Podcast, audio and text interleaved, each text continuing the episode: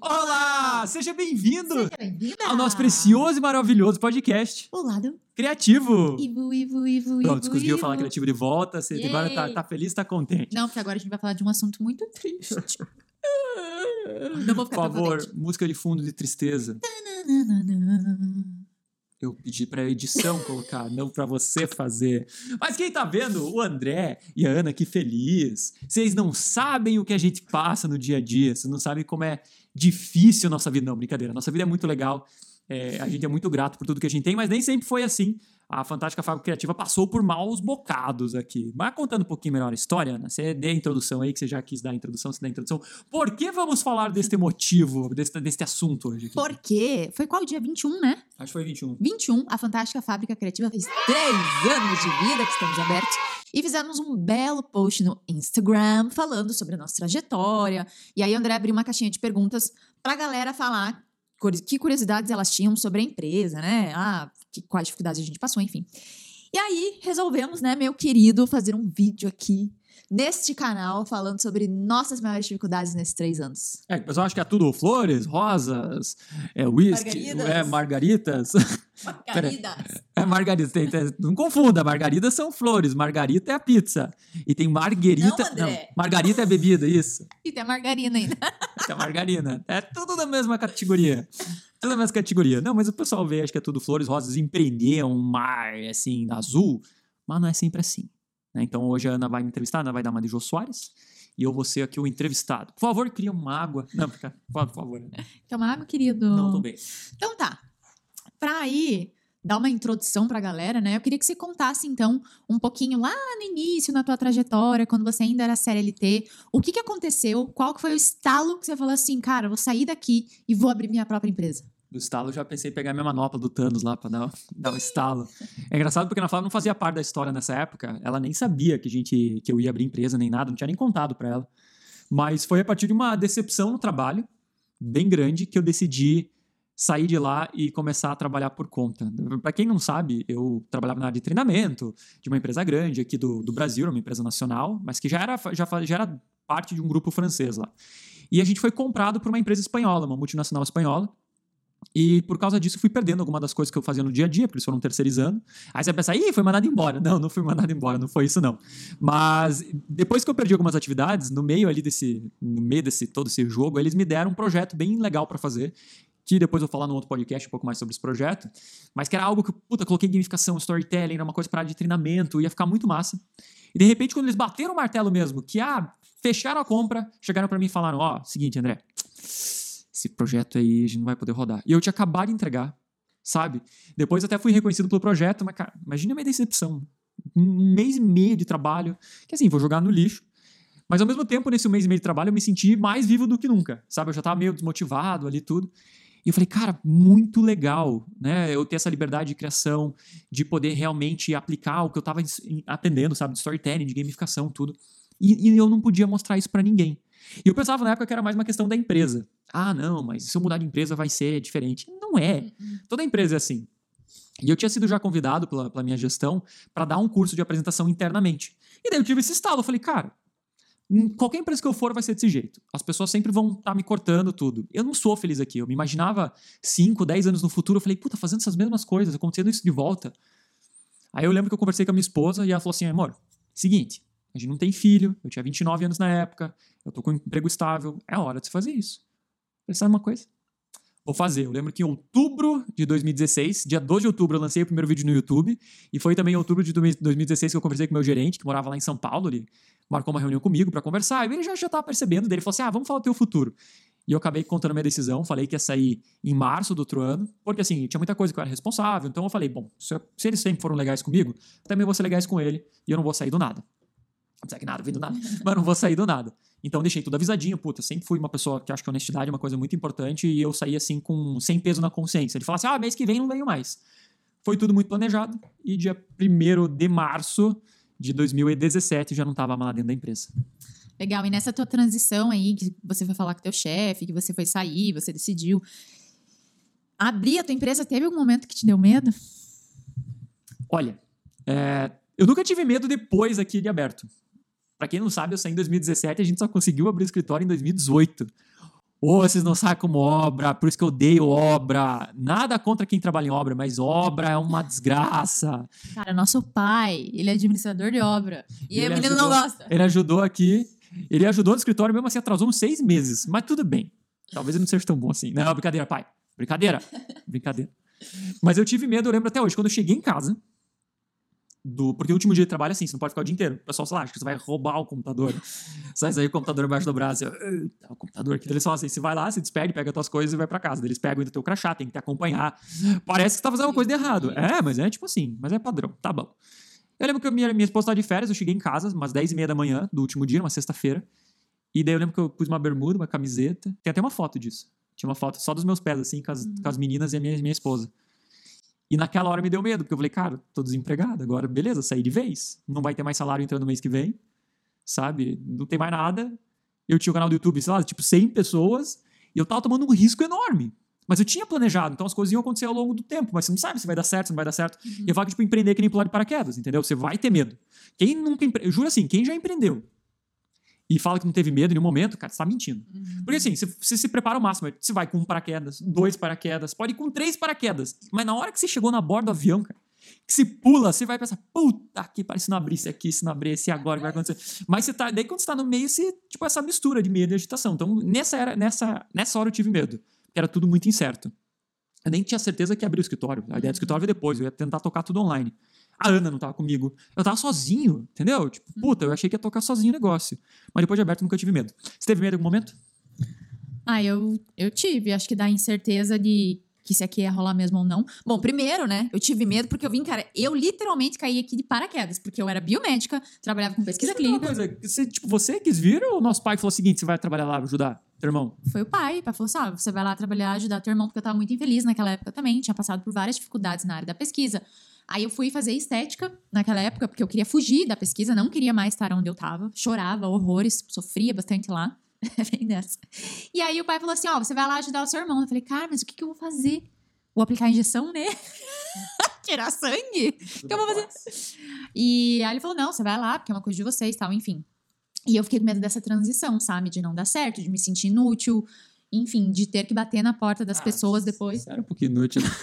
Nunca foi. Bater na porta dos outros pedindo. É, tipo, emprego, sabe, cara? não- porque quando eu saí daquela época do, do meu emprego, aí eu falei pro meu chefe, né? Não, vou sair daqui pra ajudar meu pai. Diferente de você que avisou uma, né, ó, daqui que tantos meses você não. Cheguei no cara e falei assim, ó, tô saindo, tá? Beijo, tchau. Daqui 30 dias tô saindo. E o cara, tipo, falou, meu Deus, de voodoo, teu assim, filha da mãe. acho que sim, por isso que eu não emagreço. É. Ele vai, ele não, não, não põe agulha, ele vai pondo enchimento no bonequinho. ele põe enchimento, ó, vai pondo cada vez mais enchimento. Daí Só na barriga. É. E aí eu cheguei e falei, cara, tô saindo, beijo, tchau. E eu fiquei com muito medo de ter que pedir emprego pra ele de volta, sabe? Então, pra mim, era um sentimento assim de, putz, vou ter que me humilhar, falando que não, não deu certo. Fui trabalhar com meu pai e, e falei. Mas, André, agora me fala nesses três anos, né? A gente abriu o escritório, então, em 2018. Nesses 2017, aí você ficou em casa, trabalhando, montando a empresa online. Em 2018, a gente abriu o escritório. E 2021, agora estamos aqui firmes e fortes. Quais que foram as maiores dificuldades que você teve nessa nossa jornada? A maior dificuldade pra mim é sempre dar o primeiro passo. O primeiro passo porque é muita incerteza. Então eu já, tinha, eu já trabalhava com treinamento antes. Trabalhava, mas nunca tinha feito o meu treinamento. Então eu lembro que a gente abriu em abril. E o primeiro curso que a gente rodou presencial, acho que aqui foi em março, abril, maio, foi junho? Acho que foi. Acho que foi em junho. E daí você acha assim, não, beleza, eu vou divulgar e vai dar tudo certo, vai vir um monte de gente. Não, não vê um monte de gente. Porque por mais que seu trabalho seja bom, tem um monte de variável, assim, se pensar em Google, Facebook, das pessoas conhecerem, pesquisar no Google, você não aparece em primeiro, entendeu? Então é muito, é muito complexo, é muito complexo. Daí tem a primeira turma, tinha tipo quatro pessoas. Aí teve uma, no comecinho, curso de gamificação. Aí curso de gamificação teve uma turma que a gente fez domingo, Sábado e domingo. sábado e domingo. Foi sábado o dia inteiro, domingo de manhã, a manhã inteira, que, tipo, tinham duas pessoas, porque teve um monte de gente que desistiu de última hora, e a gente abriu turma porque a gente sabia que ia ter mais e não teve. E deu, tipo, sei lá, cara, nem 50 reais pra cada um, se você fosse somar todos os gastos que você tem. Então, assim, isso é muito difícil, de você, acho a dificuldade de você ter expectativa, uma realidade diferente, e de você ir adaptando e ao mesmo tempo aprendendo com esse monte de, de coisa que acontece de errado, lidando com frustração e lidando com incerteza. Pra você, qual foi a tua maior dificuldade? Eu acho que a minha maior dificuldade foi a questão da transição de carreira ali, né? Foi muito abrupta. Então, a, a minha analogia seria que como, quando você tá na beira da piscina, vai alguém lá e te empurra e fala, nada, filha. E você não sabe nadar. Eu nem te empurrar, velho, com o pé nas costas já naquele. Vai, minha filha, ou você nada ou você morre. E pra mim era assim, né? Imagina, biomédica, quando você se forma na área da saúde, você não tem noção de administração, você não tem noção de venda, você não tem noção de marketing. E de repente eu tinha que fazer uma empresa funcionar com meu querido irmão. E aí eu lembro que a primeira vez que eu fui fazer um curso de marketing. E assim, a gente não era mega próximo na época. Não, Engraçado, não era, a gente Não não, era. Vocês era. acham engraçado? Porque a Ana Flávia tinha um namorado meio, meio, meio Loki, e a gente não tava muito próximo, daí ela tinha acabado com o cara, e, e daí ela veio trabalhar comigo, mas a gente não tava Não. meio distante, assim, não é que a gente se odiava nem A nada. gente não tinha a sintonia que a gente É, tem hoje. é. E foi Então engraçado. você que odeia seu irmão, tudo tem salvação. Tem. Veja se não é seu cunhado, seu cunhado tá estragando a relação, não mentira. E aí eu lembro que eu fui fazer o primeiro curso de marketing. Cara, não entendia nada. Eu falei, meu Deus, que mundo é esse que eu tô me metendo? E eu acho que essa, essa ah, atitude que eu tive que ter, que ter de ir atrás, pesquisar, porque ninguém me pegou na mão, não foi o André, não foi meu pai, não foi ninguém. Você aprendeu muito sozinha, isso é verdade. A Ana É. Aprendeu muito sozinha. E ela sempre teve vontade. Isso é- acho que é uma boa lição pra você, às vezes, que tá infeliz no que você tá fazendo. A Ana Flávia se reinventou. Você tinha o quê? 25? Você era super nova, mas ela já tinha feito uma pós. Em, até em Estética. tinha se formado em biomedicina. Por que, que ela ia mudar e trabalhar com marketing digital? E hoje, não vou falar nomes aqui, mas ela é até convidada para trabalhar com pessoas grandes, entendeu? Porque ela é muito boa no que ela faz. Em três anos, ela assim aprendeu menos tempo do que uma universidade, coisa que não seria numa universidade, para ela estar numa carreira hoje e ser referência sabe? Nessa área de planejamento, de estratégia, no que a gente. eh, Nessa, nessa área que a gente trabalha de, de. A gente chama de infoproduto, né? São produtos digitais. Então, essa mudança só veio porque ela foi atrás, ninguém chegou e falou assim, na Flávia, você tem que fazer esse curso. Cara, ela começou a comprar esse, foi estudando, tudo por conta, tudo por conta. Então, ó, parabéns pra Nanda, parabéns mesmo. Então, acho que isso é uma boa fonte de inspiração para pessoas que às vezes estão infelizes e acham que não, vou ter que ficar aqui porque eu sou muito velho. Tipo, tá bom que ela tinha 25, mas você conseguiu muita coisa. Exatamente. Deixa eu agora eu vou perguntar pra você. Pra você, nesses três anos aí que a gente tá aberto com o escritório físico, né? Mas a Fantástica Fábrica Criativa tem mais tempo. Qual que você acha que foi o maior desafio que a gente enfrentou? Na tua opinião. Tá, na minha opinião foi o seguinte: eu conto essa história pra todo mundo porque pra mim foi um marco na nossa empresa. Foi quando você tirou férias em abril de. Em abril, não, outubro de 2019, você foi viajar. E eu fiquei aqui cuidando da empresa, até minha mãe vinha aqui junto, porque a gente tinha o escritório compartilhado, o coworking na época, tinha os cursos online, né, que era um outro formato, era bem diferente do que é hoje, e tinha também os presenciais. Então, quando o André estava fora, eu tinha que cuidar do coworking, não tinha curso presencial, obviamente, mas tinha que responder e-mail e tal, e eu não conseguia dar conta sozinho.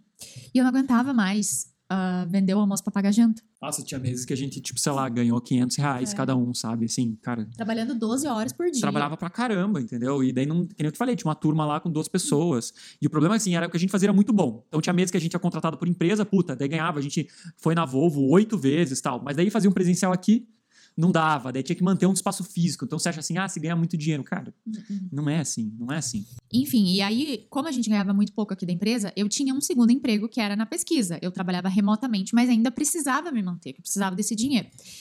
E quando o André viajou, eu tava assim, sacuda, e tinha aberto um, um curso de marketing, que na época era super caro, assim. E o dinheiro que eu tinha guardado, provisionado dos próximos meses, porque eu não podia contar com aqui, eu ia investir. Então, ou eu investia o meu dinheiro nesse curso e dava tudo certo, ou eu investia meu dinheiro nesse curso e dava tudo errado, tava mais ferrada ainda e ia ter que fazer empréstimo. É, e naquele momento, eu, eu simplesmente, sei lá, eu acho que eu fechei o olho e falei, cara, vou arriscar. Não falei nada pro André, tanto que ele chegou e eu falei, André, ó, eu investi nesse curso, entrei nessa mentoria e ano que vem a gente vai. E assim, foi tipo um all-in, sabe? No poker, apostei todas as minhas fichas e acho que pra mim esse foi o marco, assim, da, o ponto da virada. É, pra mim, assim. E até que o pessoal entenda, a gente investiu nesse, nesse curso, só que a gente estudou pra caramba. E eu lembro que a Ana falava assim: ah, mas dê uma olhada nas aulas também pra você entender. Aí eu lembro que foi assim em dezembro, que a gente tava meio que no Uhum. período aqui baixo. Foi uma madrugada, eu entrei, eu comecei a ver aula atrás de aula atrás de aula. Eu falei, cara, vamos fazer esse negócio rodar. E claro que demorou assim tempo até a gente conseguir deixar redondinho. Mas pra mim, assim, o momento mais difícil foi quando realmente veio a pandemia. E a gente tava fazendo essa transição, mudando para o modelo online, porque a gente ia conseguir alcançar mais pessoas, tudo. Só que a gente dependia muito do presencial. Então a gente tinha duas empresas já fechadas, a gente tinha, aqui naquela época já estava melhor, a gente já tinha muita empresa, tudo.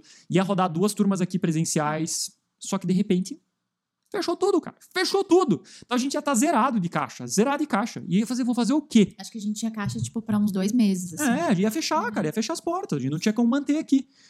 E se a gente não, se não tivesse mudado essa estratégia, se a gente não tivesse ido pro online, porque assim, você acha, ah, você acha que eu ganho o quê com o YouTube aqui? Não dá, cara, não paga nem as contas, sabe? Então, assim, se a gente não tivesse mudado nossa estratégia online, a gente tinha fechado as portas. Talvez a Ana ia tá voltar, tinha ter voltado para trabalhar com pesquisa, eu ia ter, sei lá, o que, que eu ia fazer, ia ter que tentar me reachar de volta, ia fazer um concurso aí. Não sei, sabe? A Fantástica Fábrica Criativa no YouTube não existe mais, porque não ia ter tempo de ficar fazendo vídeo, sabe? Criando tanto conteúdo e trabalhando em outro lugar. Só que deu a pandemia, a gente já falou, então vamos fazer no formato online. E desde que começou a engatar uma coisa e outra, a gente foi se levando ali, esses dois meses de caixa deram certo. Foram seis meses muito difíceis, uhum. mas que a gente começou a crescer cada vez mais. E hoje, em 2021, a gente está decolando, entendeu? A gente vai aumentar a equipe, a gente vai trazer mais gente para trabalhar, a empresa vai ficar grande, a gente tem mais faturamento. Não me entenda mal, a gente não é milionário nem nada.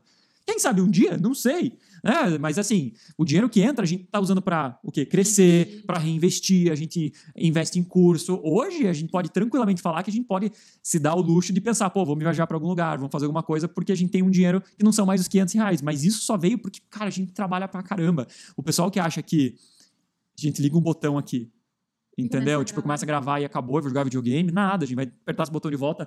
Eu, eu ainda edito vídeo, entendeu? Então vai editar vídeo, vai preparar aula, vai ver o grupo dos alunos, eu fico até 11 horas, 11 e meia da noite trabalhando. E é assim o batidão. A gente quer expandir para eu começar a ter um pouco de vida. Mas não acho que é, é, são tudo rosas. Mas a gente é muito feliz de fazer isso. Porque até perguntar para você, algum momento você pensou em desistir? Desistir, desistir assim, falar assim, ah, não quero mais, não. Mas já teve vários momentos, inclusive que uh, quando a gente fazia a abertura de turma, né, no online de apresentação, chegava duas e meia da manhã, três horas em casa para acordar às sete, ia tomar banho. Eu lembro até hoje que eu entrei assim num chuveiro, cara, mas eu entrei e eu chorava de exaustão, porque era assim, era uma semana insana. Acho que, assim, nunca desisti porque eu amo o que eu faço. Mas momentos em que a canseira bate, já, já pegou. É, eu nunca pensei em desistir também, porque eu falo, para mim isso é o plano A, não tem o plano B. Então, tipo, o plano A é plano A. É, mas tem momentos difíceis. Tem momentos difíceis que você olha o teu diabinho e fica falando assim, pô, você saiu de uma empresa para ganhar um salário fixo e agora tá aí se ferrando trabalhando 12 horas, né? Qual foi o teu momento ápice, assim, tipo, meu Deus, nossa senhora? Pior? É. Foi aquele dia que a gente teve uma turma de duas pessoas. Eu, e, e, só que daí depois, a gente teve, um dos caras era um gerente de uma empresa, e depois ele me convidou para ir na empresa dele para ver o projeto que ele estava criando em cima do que a gente ensinou. Eu falei, cara, o que a gente faz é muito bom. Só que a gente tem que mudar a maneira como a gente vende isso. Não era questão de qualidade do curso, não era questão de qualidade do que a gente faz, era, questão, era como a gente vendia. Uhum. E a gente mudou a maneira como a gente vendia e melhorou muito. E teve a, a, última coisa que eu queria te perguntar é que teve um. Essa que veio da caixinha de perguntas do Instagram, né? Nesse meio tempo aí que você foi aí de 2016 até 2021, que você tá com o canal do YouTube mais tempo. Quais que foram as duas coisas assim que você mais aprendeu com o pessoal que tá te assistindo aqui, com os teus seguidores do Instagram, com os seus alunos? Conta pra gente. Duas coisas que eu aprendi que, primeiro de tudo, a grande maioria das pessoas querem teu bem, valorizam o que você faz, gostam de você. Sempre vão ter os demônios que vêm para te xingar, para falar besteira, mas essa é a minoria. Quando eu ia entrar na internet, começar o canal do YouTube, eu pensava assim: nossa, tem muita gente louca, eu vou ter que ter muita paciência, porque o pessoal é fogo. Mas eu recebi muita mensagem positiva. E mensagens assim, não só legal, parabéns pelo que você faz, mas mensagens assim de pessoas que, cara, esses tempos a gente recebeu uma mensagem de uma mulher, que não é nossa aluna, mas que o filho dela tem dificuldade de aprendizado. Ele tem uma certa idade, não consegue falar direito, e ele falou a primeira palavra, porque ela fez uma apresentação baseado no que a gente ensina no canal e a apresentação chamou a atenção do aluno, do filho dela que ele aprendeu. Nossa, isso tipo me derrete por dentro, sabe? Então, além de ver como a maioria das pessoas são boas e as pessoas que são ruins a gente ignora simplesmente, eu nem respondo, aprendi a lidar com isso. A segunda coisa é que todo mundo tem uma história muito legal por trás. Eu, eu tenho, a Ana tem, Você e vocês também têm. Sim sabe? Vocês também têm uma história legal e a gente quer saber disso e, e, saber que o trabalho que a gente faz. Eu falo assim, eu não me ponho em pedestal, eu não me acho melhor que ninguém, mas às vezes eu percebo que as pessoas, não que elas me colocam no pedestal, mas que eu tenho uma importância para a vida delas, você tem uma importância para a vida delas. E, e, ter essa perspectiva de que realmente o que eu estou fazendo aqui, pô, tô falando sobre apresentação, mas a apresentação consegue alguém se fazer alguém ser promovido. Já vi gente que ganhou estágio por causa disso, que conseguiu ensinar o filho. Nossa, primeiro isso. Emprego. Primeiro emprego, sabe? Isso me deixa muito feliz. E, claro, a gente é uma empresa, tem que ganhar dinheiro? Tem. Mas é nessas horas que eu entendo a palavra propósito. Né? Porque a Oprah fala: ah, se, como é que você, sabe como é que você ganha dinheiro? É não pensando no dinheiro. E é verdade, porque se a gente tivesse pensado no dinheiro, a gente nunca estar aqui hoje. Porque foram meses e meses ganhando muito pouco, menos do que a gente ganhava quando trabalhava, mas a gente tinha um propósito maior. A gente sempre focou em entregar o melhor para os nossos alunos, de entregar bons projetos, sabe? De fazer o nosso melhor. E hoje isso está dando fruto. E, e, e, assim, Deus queira que para frente dê mais frutos ainda, que a gente possa dar emprego para mais gente, contratar mais pessoas e que a gente cresça e que eu possa ajudar, e a Ana também possa ajudar mais pessoas ainda no YouTube, nos alunos, com os nossos alunos e assim por diante. Então, hoje, três anos depois, eu tenho certeza que eu tomei a decisão certa. E você? Mesma coisa que você, eu acho que uh, eu tô menos tempo aqui que você, né? Mas. Aqui não, né? Você tá menos tempo com a Fantástica É, Fábrica, a- mas não é, aqui. na- aqui eu quis dizer Fantástica Fábrica, no- aqui no YouTube, no canal. Mas é bem isso, é focar muito na, na- nas pessoas que são gratas e as pessoas tóxicas, aí você simplesmente deleta, bloqueia e, e finge que não existe. E as histórias de, de cada um aí, que no final do dia é o que mantém nosso coração quente, né? É conhecer a história de cada um, ver o quanto a gente consegue contribuir e ajudar essas pessoas. Isso mesmo. Espero que essa nossa história possa ter feito você entender um pouco da onde que vem a Fantástica Fábrica, todo o trabalho que tem por trás do que a gente faz aqui e talvez, sei lá, te motivado a fazer uma coisa mais legal ainda. E como sempre, obrigado por escutar.